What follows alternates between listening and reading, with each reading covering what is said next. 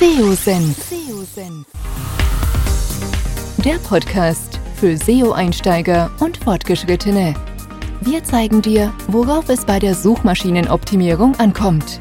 Begrüßt mit mir euren Gastgeber Thomas Ottersbach. Auf geht's!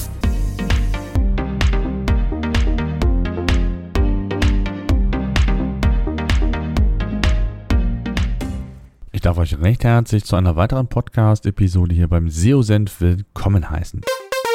Bevor es mit dem Podcast weitergeht, eine kurze Unterbrechung für unseren heutigen Werbepartner. Wenn ihr gezielt organische Sichtbarkeit für eure Webseite aufbauen wollt, benötigt ihr Tool-Unterstützung. Neben Google Analytics und der Google Search Konsole solltet ihr mindestens auch ein SEO-Tool im Einsatz haben, um nicht nur die eigene Sichtbarkeit und die Webseite zu überprüfen, sondern auch die eurer Wettbewerber. Lasst euch inspirieren, erfindet das Rad nicht immer neu. Ihr solltet eure Webseite ständig auf Fehler hin überprüfen, also on-page-seitig und auch bei der Textgestaltung solltet ihr euch nicht länger auf euer Bauchgefühl alleine verlassen.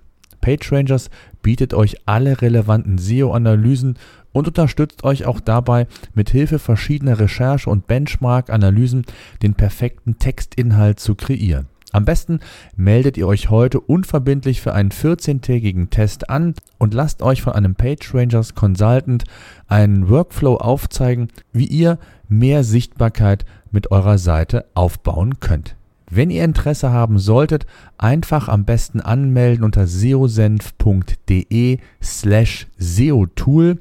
Und für alle, die das Tool buchen wollen, gibt es auch noch einen Gutscheincode mit SEOsenf15 bekommt ihr 15% Lifetime, also solange ihr Kunde seid, also 15% Nachlass auf den monatlich zu zahlenden Tarif. Ich kann PageRangers nur empfehlen, testet es, ihr werdet überrascht sein.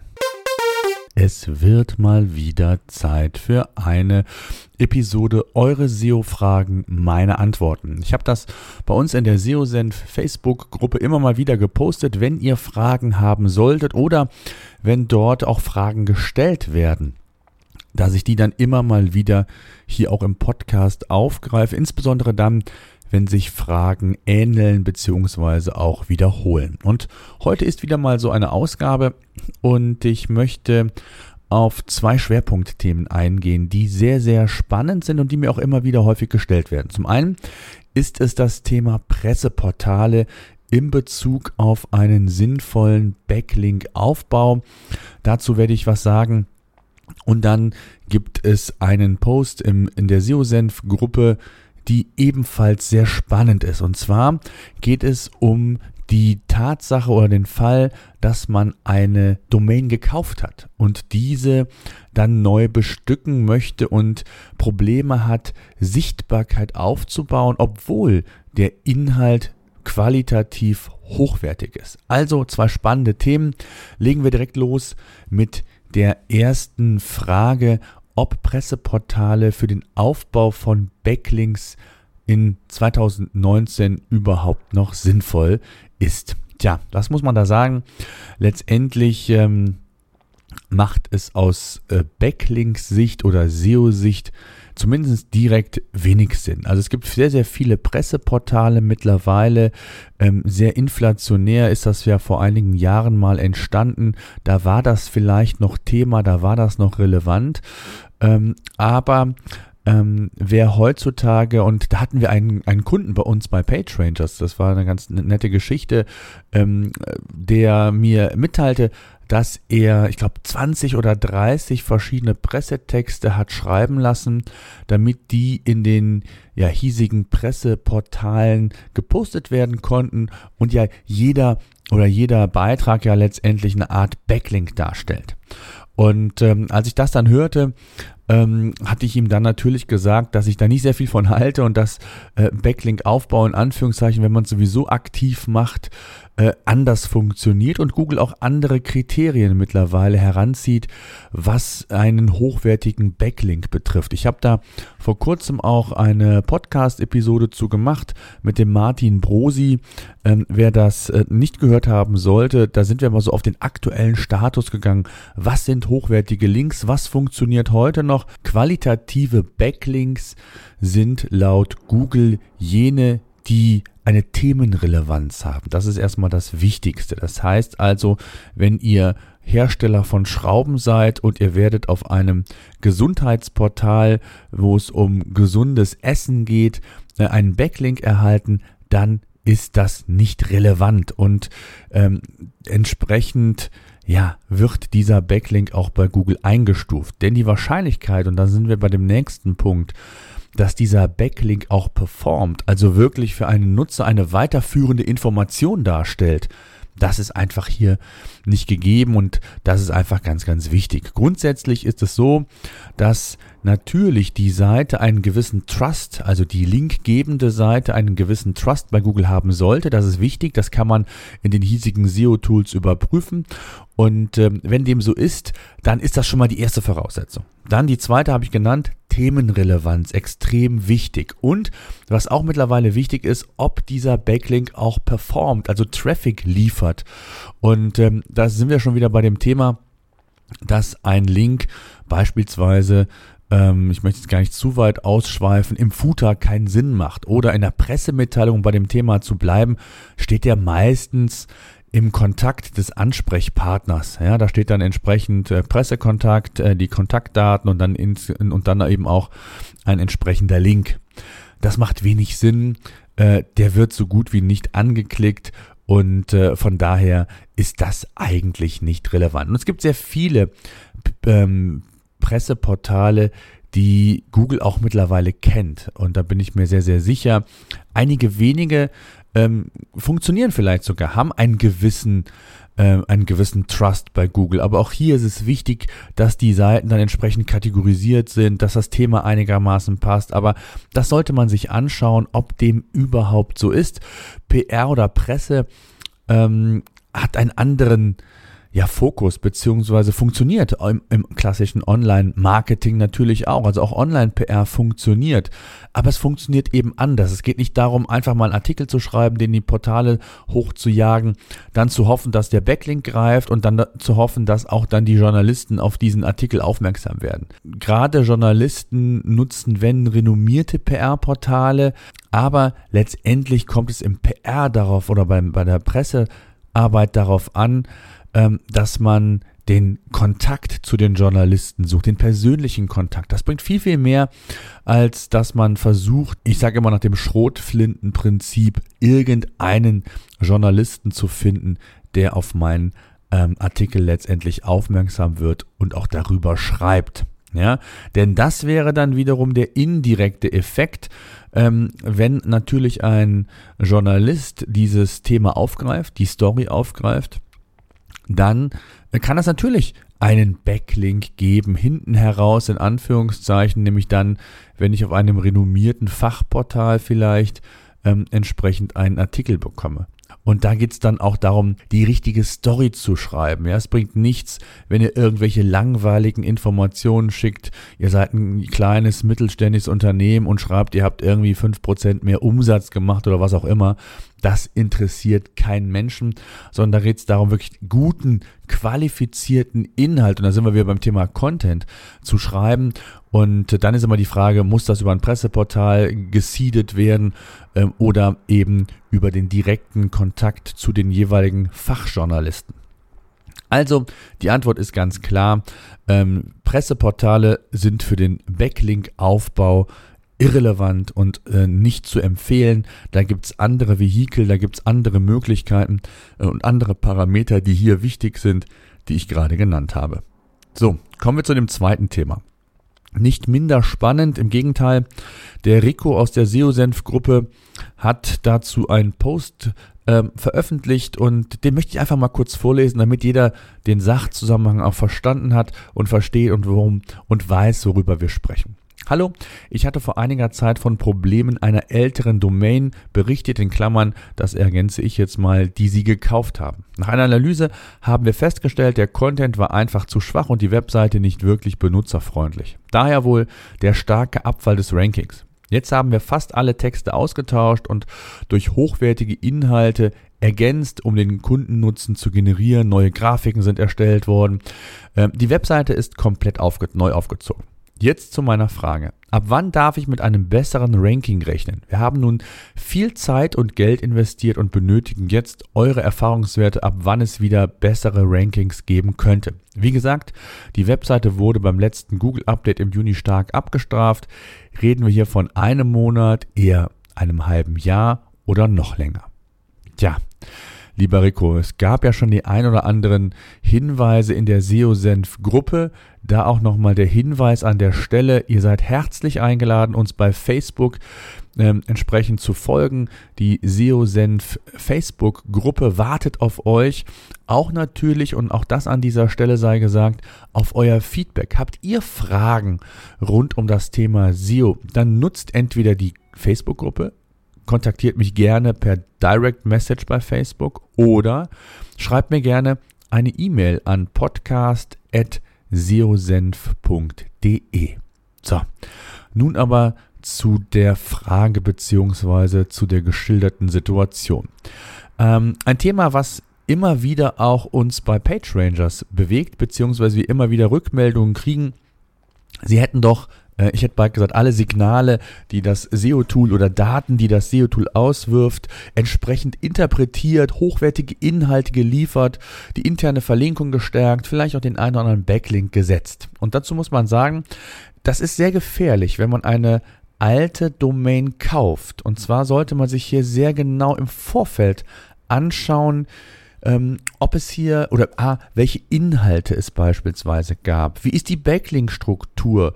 Zu welchen Themen? Wir haben ja eben gehört, dass Themenrelevanz sehr, sehr wichtig ist. Also wenn ich die Domain X kaufe, und äh, sie wurde vorher vielleicht zum Thema, bleiben wir bei dem Beispiel, äh, Gesundheitsthemen, gesundes Essen verwendet. Und ich möchte dann, äh, ein blödes Beispiel, aber äh, über Spacksschrauben ähm, die Domain äh, verwenden beziehungsweise dort Inhalte liefern, dann ist das natürlich die eine Sache, klar, funktioniert nicht. Auf der anderen Seite kann es aber auch sein, dass die Inhalte derart schlecht waren, dass man hier vielleicht sogar auch einen manuellen Penalty von Google mal bekommen hat. Und diesen wegzunehmen, oder muss nicht manuell sein, kann auch ein algorithmischer Penalty sein, völlig egal, ähm, dass man hier entsprechend abgestraft wurde. Aus welchen Gründen auch immer. Das können ja unterschiedlichste Gründe, Gründe sein. Ob ich es gespammt, gespammt habe, ob meine Webseite vielleicht äh, zu schlecht war. Äh, also auch die On-Page-Faktoren vielleicht hier eine Rolle spielen, die extrem schlecht waren.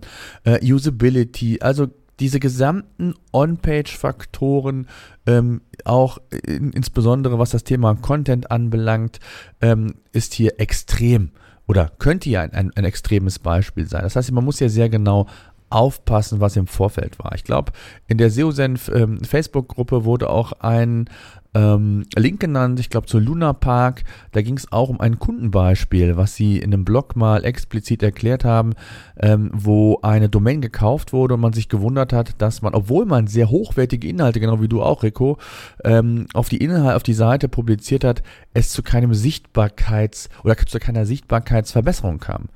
Schlussendlich hat man festgestellt, dass die Inhalte zum Teil mit pornografischem Content gefüllt waren und Google das entsprechend nicht gut geheißen hat und somit auch, ja, ich sag mal, im Gehirn von Google erstmal ein ganz anderes Thema abgespeichert war. Und es hat sehr, sehr lange gedauert, bis man hier Hilfe bekommen hat. Also ich glaube, bis zum Webmaster Forum, wenn ich mich richtig entsinne, ging das, wo dann über einen manuellen Weg, der, der sehr ja, zäh ist und der auch nicht immer funktioniert, man es dann geschafft hat, dass zumindest eine Sichtbarkeitsentwicklung festzustellen war. Ob das jetzt immer noch in der Form ist, äh, wie ohne in Anführungszeichen die Historie. Ähm, das, glaube ich, kann man relativ schwer auch nur vergleichen und messbar machen. Aber was ich damit sagen will und auch ein sehr schönes Beispiel, es ist letztendlich, wie sagt man so schön, das Web vergisst nichts und insbesondere Google nicht. Und ähm, ich hatte ganz früher mal einen Kollegen, der hatte ein Hotelbewertungsportal, hat sehr, sehr viel Geld damit verdient, war zu den klassischen Keywords, Hotelbewertungen und was es da alles gibt, auf den vordersten Plätzen bei Google, hat richtig Asche damit verdient. Und irgendwann ist er aber ja einem algorithmischen Penalty zum Opfer gefallen. Und ähm, obwohl er, also er ist schlichtweg übertrieben, mit Linkaufbau und allem, was dazugehört, das kann man, glaube ich, im Nachhinein sagen, aber er hat es nicht geschafft, das Portal wieder einigermaßen ähm, so umzugestalten, dass man wirklich hier wieder von guten Sichtbarkeiten sprechen kann. Das heißt also, die Altlasten sind extrem wichtig. Hier muss man extrem vorsichtig sein und im Vorfeld sehr gut analysieren, ob man die Domain wirklich guten Gewissens kaufen kann. Insbesondere dann, wenn man sich natürlich auf organischen Traffic verlässt und das als einer der, ja, ich sag mal, Traffic-Quellen auch dann herangezogen werden soll. Und hier würde ich dir empfehlen, Rico, das alles nochmal zu analysieren. Wie ist die Backlink-Struktur früher gewesen? Was waren die Inhalte der Seite? Gerade was auch Backlinks angeht, kann es sein, dass man vielleicht den einen oder anderen Backlink entwerten sollte ähm, dass man die Seiten gut verlinken sollte, intern, auch Backlinks, themenrelevante Backlinks hier nochmal aufbauen sollte und dann Google entsprechend auch Anstöße geben, ähm, die Seiten äh, aktiv besuchen zu lassen vom Bot, über die Google Search Konsole beispielsweise. Ähm, das sind alles Themen, die dazu führen, dass vielleicht der Bot schneller auch auf deine Seite kommt und entsprechende Veränderungen feststellt. Ähm, und jetzt gibt es, du hast nach einem Zeitfenster gefragt, das gibt es nicht. Also es gibt nicht die pauschale Antwort, sondern es hängt einfach von zu vielen Faktoren ab, die die Domain betreffen, die die Inhalte betreffen, die auch die Indexierung der, der Seiten betrifft und, und, und.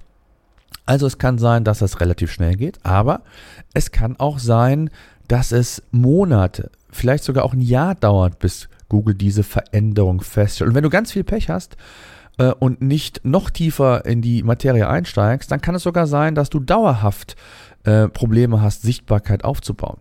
Und hier ist ein, ein, Tipp auf jeden Fall, das Google Webmaster Forum. Hier gibt es immer wieder Experten, die dir auch dabei helfen können, auch mal die Domain nochmal zu analysieren. Äh, oder wende dich da auch entsprechend an äh, ja, eine SEO-Agentur vielleicht sogar, die hier Expertise hat. Ähm, solltest du da Unterstützung brauchen oder den anderen Tipp, äh, melde dich gerne, kriege ich sicherlich den ein oder anderen Ratschlag beziehungsweise die eine oder andere Empfehlung, was eine SEO-Agentur anbelangt. Ja, also ganz heikles Thema, wenn man auf äh, alte Domains neuen Content ähm, entsprechend äh, bereitstellen, publizieren möchte.